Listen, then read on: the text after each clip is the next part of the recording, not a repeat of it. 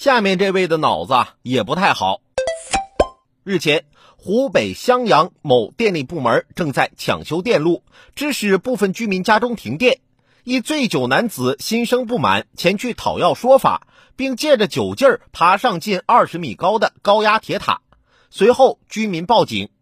经过两个小时的劝说，消防员利用云梯将醉酒男子救下。获救后，男子酒劲儿已散。回想刚才的危险一幕，吓得双腿发软，失声痛哭。人家电力部门正全力抢修呢，你这是讨要说法去吗？你这是添乱！电力部门的工作本来就既辛苦又危险，经你这么一闹腾，恢复供电的时间又延迟了两个小时。希望你啊能吸取这个教训，平时少喝点酒，就不会造成今天这个局面了。再说了，停电了。哪有时间去找电力部门的麻烦呢？就前段时间有一天晚上十点多，我家停电了。